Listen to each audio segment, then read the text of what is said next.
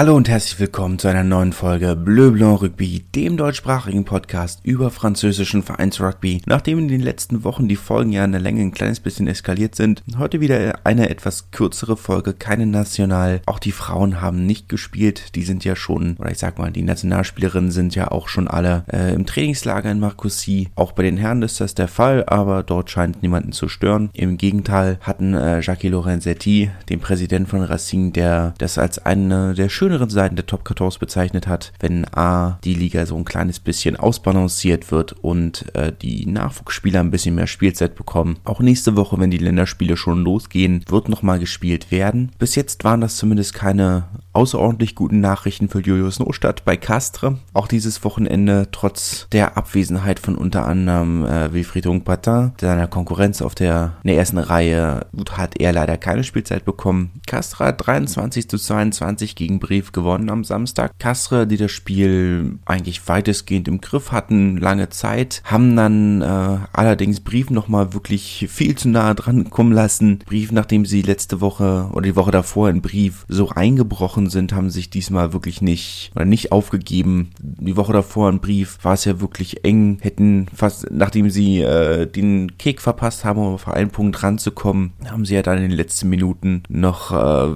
sind sie dann wirklich eingebrochen und fünf, in den letzten 20 Minuten fünf Versuche kassiert. Dieses Wochenende haben sich gut zurückgekämpft. Defensivbonus ist vielleicht ein kleines bisschen zu wenig, aber damit können sie zufrieden sein. Vor allem die Defensive war wirklich stabil, wirklich solide. Gerade in den letzten Minuten, als es so aussah, als, als würde Castre ihn noch den Defensivbonus nehmen können, haben sie nochmal wirklich stark verteidigt und dann eben auch die, diesen Defensivbonus äh, wirklich stabil gehalten. Einziger Spieler, der nicht eingewechselt wurde, war Anso RW. Ihr Verbinder äh, musste sich äh, die ganze Zeit auf der Bank vergnügen, da der Brief nur zwei Verbinder hat und Tedo Abrasanice, ich hoffe, ich habe es halbwegs anständig ausgesprochen, ja, ab nächster Woche dann mit Georgien unterwegs ist, wäre er dann, falls er sich verletzt hätte, hätten sie dann ohne, ohne 10 für das Spiel gegen Racing dagestanden. Entsprechend leider nicht von, kam er leider nicht von der Bank. Er wird dafür in der Woche darauf für die französischen Barbarians gegen Tonga spielen. Sein erster Vorgeschmack auf internationalen Rugby. Eine der unterschätzteren Verbinder in Frankreich, wenn auch sicherlich nicht so gut wie, äh, wie Antamark und Jalibert, aber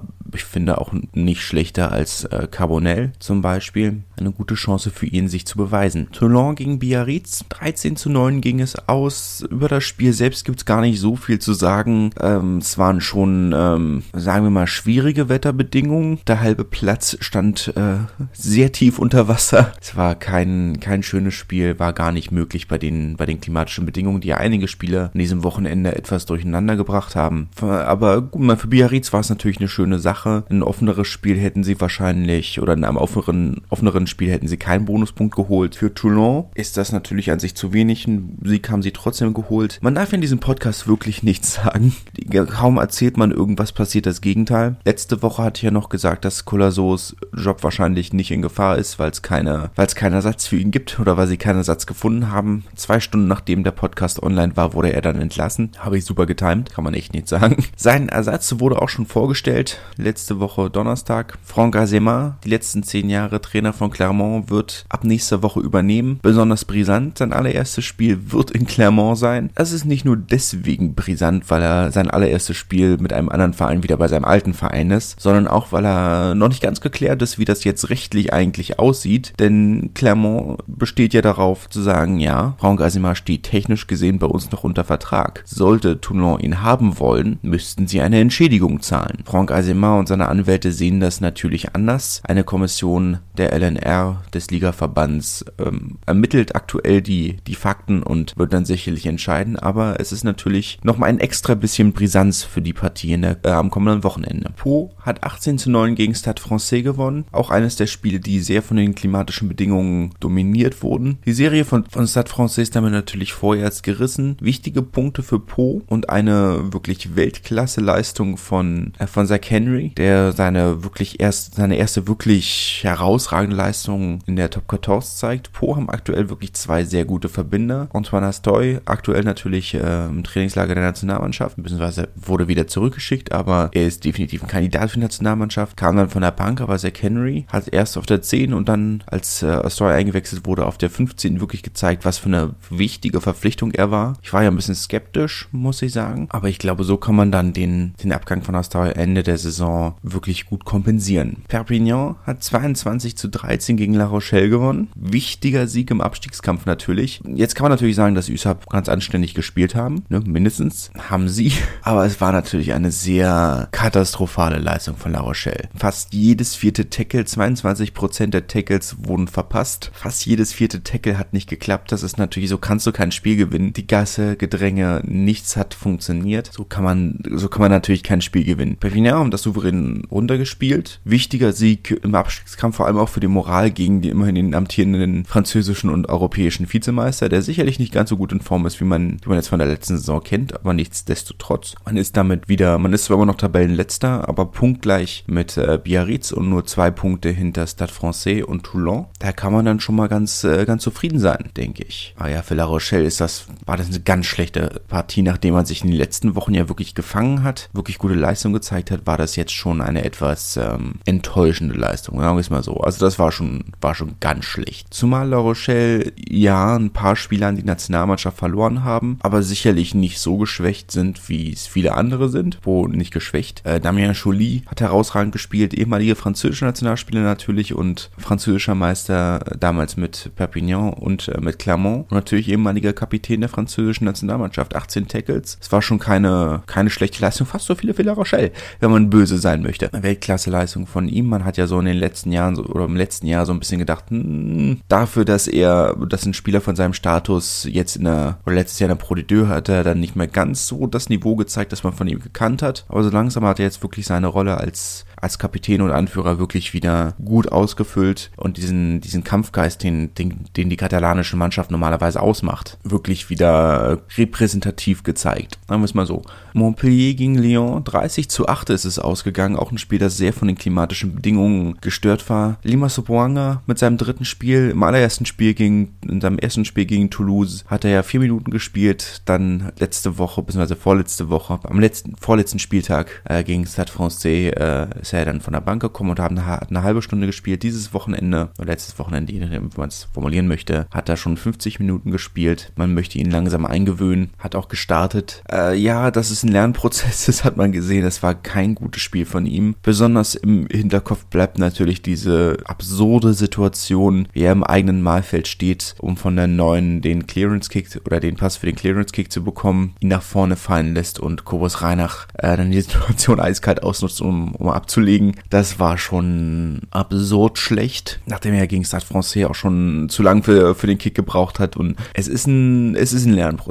Natürlich, er hat die, er bekommt vom Trainerstab Zeit zu lernen. Pierre Mignoni ist da sehr, hat ihn da sehr in Schutz genommen. Es ist ein Lernprozess. Aber das war schon, ich meine, wir reden hier immerhin von einem Mann, der 13 Mal für die All gespielt hat. Zwischenzeitlich weitestgehend als der beste Spielmacher Neuseeland angesehen wurde. Da muss schon, also solche Fehler sollten einem schon nicht passieren. Und es ist ja wirklich nicht der einzige. Also es waren ja in der Partie so einige Sachen, wo man dachte, das war schon nicht doll. Dafür, dass er der, der große Star-Rekrut von Lyon diese Saison war, da müsste mehr kommen. Für Montpellier das erste Mal seit langem zwei Siege in Folge, nachdem sie ja die Woche davor äh, bei Racing das ihr bestes Spiel seit langem gezeigt haben, war das jetzt nochmal eine schöne Bestätigung, dass der Verein es tatsächlich kann, dass die Mannschaft es kann. Man darf auch gespannt sein, wie es weitergeht. André Pollard wird ja Ende der Saison gehen. Man wird, man möchte dafür äh, George Ford verpflichten. Ob dann dieses, das Duo George Ford, Paolo Garbisi äh, tatsächlich funktioniert. Keine Ahnung. Die beiden nebeneinander hat bis jetzt für Montpellier ganz gut funktioniert. Zweimal haben sie es probiert, zweimal es gut geklappt. Garbisi natürlich aktuell im Lager, im Trainingslager der italienischen Nationalmannschaft. André Pollard bei der, bei den Springboks. Aber insgesamt war das schon eine sehr solide Leistung in, in sehr schwierigen Bedingungen. Bordeaux hat 25 zu 9 gegen Clermont gewonnen. Muss man wenig zu sagen. In der 76. Minute hat sich Bordeaux noch den, den Offensivbonus gesichert. Das Spiel hätte aber deutlicher aus ausgehen können. Ohne Jalibert vor allem. Das war ja mal, ist ja so ein bisschen meine Frage gewesen immer wieder, wie sieht's aus, wenn, wenn er nicht da ist, wenn er verletzt ist, wenn er bei der Nationalmannschaft ist. Sie haben wieder Söteni, äh, Söteni, mein Samoanisch ist immer noch sehr schlecht, auf der 10 gestartet, der eigentlich ein Center ist. Sie haben es letzte Saison schon ein paar Mal gemacht und es sah immer so ein bisschen mittelmäßig aus, muss man sagen. Und in der zweiten Hälfte kam dann Tranduc, der eine wirklich sein erstes gutes Spiel seit was weiß ich wie vielen Jahren gemacht hat. Das sah schon, sah sehr anständig aus. Also ich glaube, das, das, das war jetzt das beste Spiel, das er gemacht hat, seit er Montpellier verlassen hat damals. Kann man echt nichts sagen. Das war schon sehr solide. Für Clermont ist natürlich sehr enttäuschend. Ja, es fehlen ein, zwei Schlüsselspieler, aber es ist jetzt auch nicht so, als hätten sie, als wäre sonst niemand da gewesen aus der Erstbesetzung. Die waren schon, waren schon gut, ähm, gut besetzt. Die war ja letzte Saison auch in der Form, in der,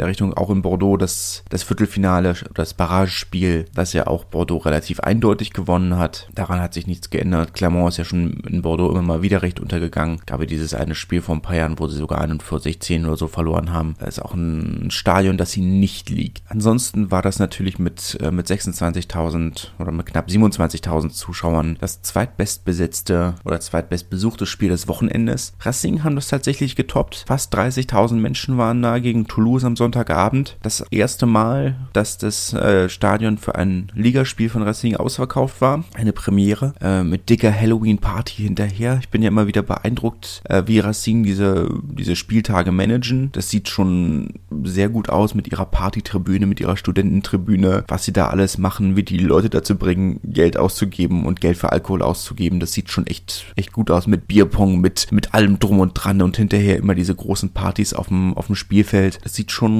sieht schon ziemlich witzig aus, muss ich sagen. Also wenn, sollte ich äh, in näherer Zukunft oder nahe Zukunft irgendwann mal in Paris sein, weiß ich, in welches Stadion ich gehen würde. 27 zu 18 haben sie das Spiel gegen Toulouse gewonnen. Jetzt muss man natürlich in Fairness sagen, dass beide Mannschaften unglaublich ersatzgeschwächt waren. Bei Toulouse ist ja gefühlt der halbe Kader der Nationalmannschaft. Racing hat auch äh, eine ganze Menge Spieler an, an, Nationalmannschaften verloren und dazu natürlich dieses äh, sehr voll oder sehr gut gefüllte Lazarett. Aber ich denke trotzdem, jeder Sieg gegen Toulouse ist ein guter Sieg. Vor allem für eine Mannschaft, die insgesamt insgesamt ja diese Saison noch nicht so ganz zusammengefunden hat, noch nicht so ganz das gezeigt hat, wozu sie in der Lage ist, wenn man vom ersten Spieltag mal absieht. Von daher können sie wirklich, wirklich zufrieden sein. War ein würdiges Abschlussspiel am Sonntagabend. Vor Toulouse dann nächste Woche gegen Perpignan spielt, wo man denkt, okay, das sollten sie auch äh, mit der Zweitbesetzung eigentlich souverän meistern können. Aber das haben wir letztes Jahr auch gesehen, dass sie so ein Spiel schon gegen Bayern verloren haben, die ja zu dem Zeitpunkt schon äh, eigentlich die reguläre Saison abgeschrieben hatten und um sich auf die äh, Relegation zu konzentrieren. Und Racing müssen nach Brief, glaube ich, was dann schon ein deutlich schwereres Spiel sein wird. Rief zu Hause ist dann schon äh, eine deutlich härtere Nuss. Kommen wir zur Pro de Deux. Dort hat Montmarsan am Donnerstagabend relativ eindeutig gegen Nevers gewonnen. 41 zu 20 mit Offensivbonus. Wieder das, äh, nachdem sie ja gegen Montauban die Woche davor äh, noch ohne Versuch geblieben sind, wieder das, was man von ihnen kennt. Schöner offensiver Rugby. Damit sichern sie dann auch die Tabellenführung weiter. Muss man, glaube ich, nicht zu sagen. Ich weiß nicht, ob das das erwartete Ergebnis war. Ich glaube, man hat von Nevers schon etwas etwas mehr erwartet oder mehr erhofft, aber insgesamt keine Überraschung. Dieses Ergebnis war so erwartet, kann man so stehen lassen. Oyonnax hat überraschend eindeutig 42 äh, zu 12 gegen Béziers gewonnen. Äh, einmal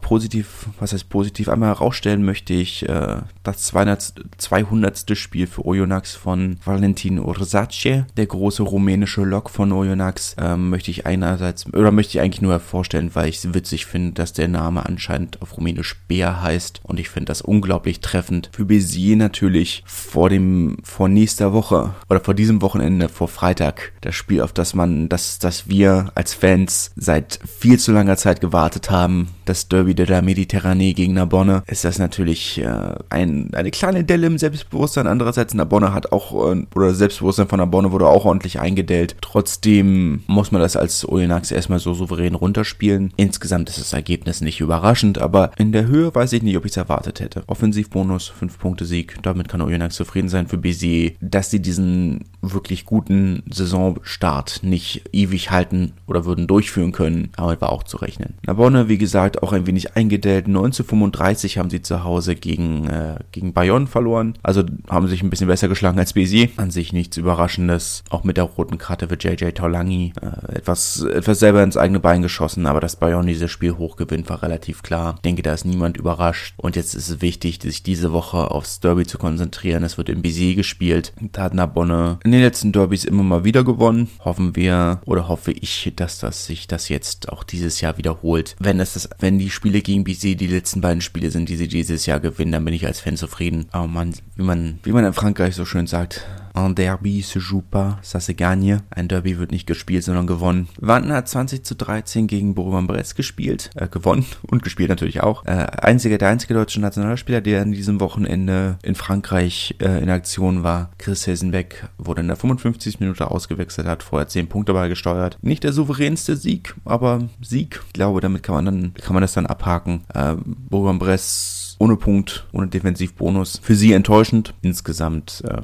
keine Überraschung. Wann hat damit die Abstiegsränge verlassen, sind auf Platz 13 vorgerückt. Da muss noch ein bisschen mehr kommen, war wirklich überzeugend, war das jetzt noch nicht. Aurillac hat auf der anderen Seite überzeugt, 20 zu 12 gegen Provence. Jetzt kommt natürlich so langsam der Zeitpunkt, wo sie allein klimatisch schon bei Heimspielen einen deutlich größeren Vorteil haben. Aber insgesamt ist es natürlich ähm, von Aurillacs Seite genau das, was man von ihnen kennt. Solide Defensive, eklig im Angriff, viele Kicks. Provence Provence enttäuscht weiter, muss man sagen. Äh, ja, ich, klar, man, man hat mit der Übergangssaison gerechnet, aber das ist schon sehr schwach, muss ich sagen. Also schon sehr wenig hat man schon deutlich mehr erwartet. Sie haben jetzt einen, auch einen Joker verpflichtet nach der ewig langen Sperre oder nicht ansatzweise lang genugen Sperre für Ludovic Radoslavjevic. Wir erinnern uns wegen seiner rassistischen Ausfälle auf dem Platz ist er ja bis zum letzten Spieltag der regulären Saison gesperrt. Dafür hat man Michael Ruru verpflichtet, ehemaliger Siebennationalspieler von Neuseeland, wird dort also auf der neuen die Verstärkung sein. Carcassonne hat 15 zu 11 gegen Agen gewonnen. Agen tatsächlich mit dem einzigen Versuch des Abends keine gute Leistung von beiden Mannschaften. Carcassonne hat wirklich, ähm, ja, nicht, nicht souverän gespielt, aber gewonnen, nachdem Agen ja nur endlich den ersten Sieg geholt haben. Also sind, war das, wäre vielleicht auch zu viel erwartet gewesen, jetzt zu sagen, okay, der Knoten ist geplatzt und äh, jetzt wird nur noch gewonnen. Natürlich nicht. Aber das, das war schon ein Spiel, das man insgesamt schon etwas vergessen kann. Montauban hat 37 zu 22 gegen Rouen gewonnen mit Offensivbonus. An sich äh, das erwartete Ergebnis. Mit Offensivbonus, darüber werden sie sehr zufrieden sein. Muss man wenig zu sagen, glaube ich. Das war so erwartet. Äh, Rouen haben zwar Rouen haben zwar diese Saison durchaus überzeugt, aber natürlich äh, mit einem Aufstiegskandidaten wie Montauban kann man in den seltensten Fällen oder können sie in den seltensten Fällen dann, dann mithalten. Aufstiegskandidat sind Montauban Aufstiegskandidat, Playoff-Kandidat. Grenoble haben 15 zu 22 gegen Colomiers verloren zu Hause. Überraschend in vielerlei Hinsicht. Ähm, zum einen, weil ich Colomiers immer, ich glaube, ich, ich tue Colomiers wirklich unrecht, weil sie die Saison natürlich sehr gut spielen, aber irgendwo ist jeder Sieg von ihnen oder jeder Auswärtssieg von ihnen immer noch überraschend. Auf der anderen Seite ist es überraschend, weil Grenoble dieses Spiel wirklich dominiert haben. Ich meine, Colomiers hat in der ersten Halbzeit 19-0 geführt, ohne einmal in der 22 von Grenoble gewesen zu sein. Der Versuch, den sie gelegt haben in der zweiten Halbzeit, war auch ein Versuch aus dem Konter, aus der ersten Hand. Kein Phasenspiel.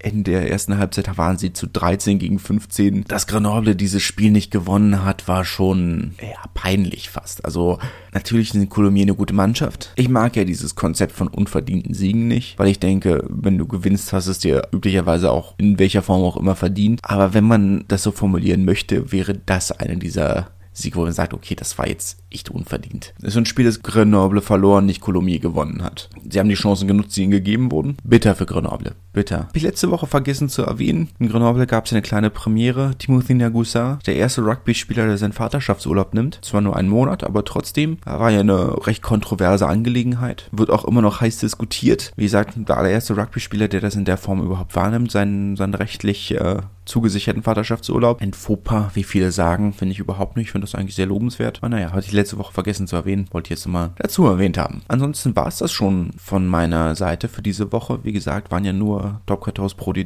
die dieses Wochenende gespielt haben. Ähm, lasst mir auch gerne einen Kommentar oder eine Info da, ob ich äh, die Nationalmannschaft oder die Spiele der Nationalmannschaft kenne. Die Französinnen spielen ja auch gegen, spielen sie diese Woche? Ich glaube, die spielen dieses Wochenende gegen Südafrika in Wann. Äh, ob ich die beiden Spiele mit erwähnen soll oder ob ich, ob ich mit den mit über die beiden Spiele reden soll. Das ist eigentlich nicht so, oder ich sag mal normalerweise nicht mein Thema. Ähm, lasst mir gerne in den Kommentaren da, ob ich das sehr interessiert. Dann würde ich das nämlich mit reinnehmen. Ansonsten denke ich, da gibt's da äh, andere Kanäle, die das äh, deutlich kompetenter machen als ich. Und dann kann ich mich auf die Vereine konzentrieren, die sonst, oder über auf den Vereinsrugby konzentrieren, der in der Form ja sonst nicht ganz so die breite mediale Öffentlichkeit findet in Deutschland, selbst für Rugby-Verhältnisse. Aber bis dahin wünsche ich eine schöne Woche, lasst euch vom Regen nicht deprimieren und wir hören uns nächste Woche wieder. Bis dahin, tschüss. Wie baut man eine harmonische Beziehung zu seinem Hund auf? Puh, gar nicht so leicht. Und deshalb frage ich nach, wie es anderen Hundeeltern gelingt, beziehungsweise wie die daran arbeiten. Bei Iswas Dog reden wir dann drüber. Alle 14 Tage neu mit mir, Malte Asmus und unserer Expertin für eine harmonische Mensch-Hund-Beziehung, Melanie Lippisch. Iswas Dog mit Malte Asmus. Überall, wo es Podcasts gibt.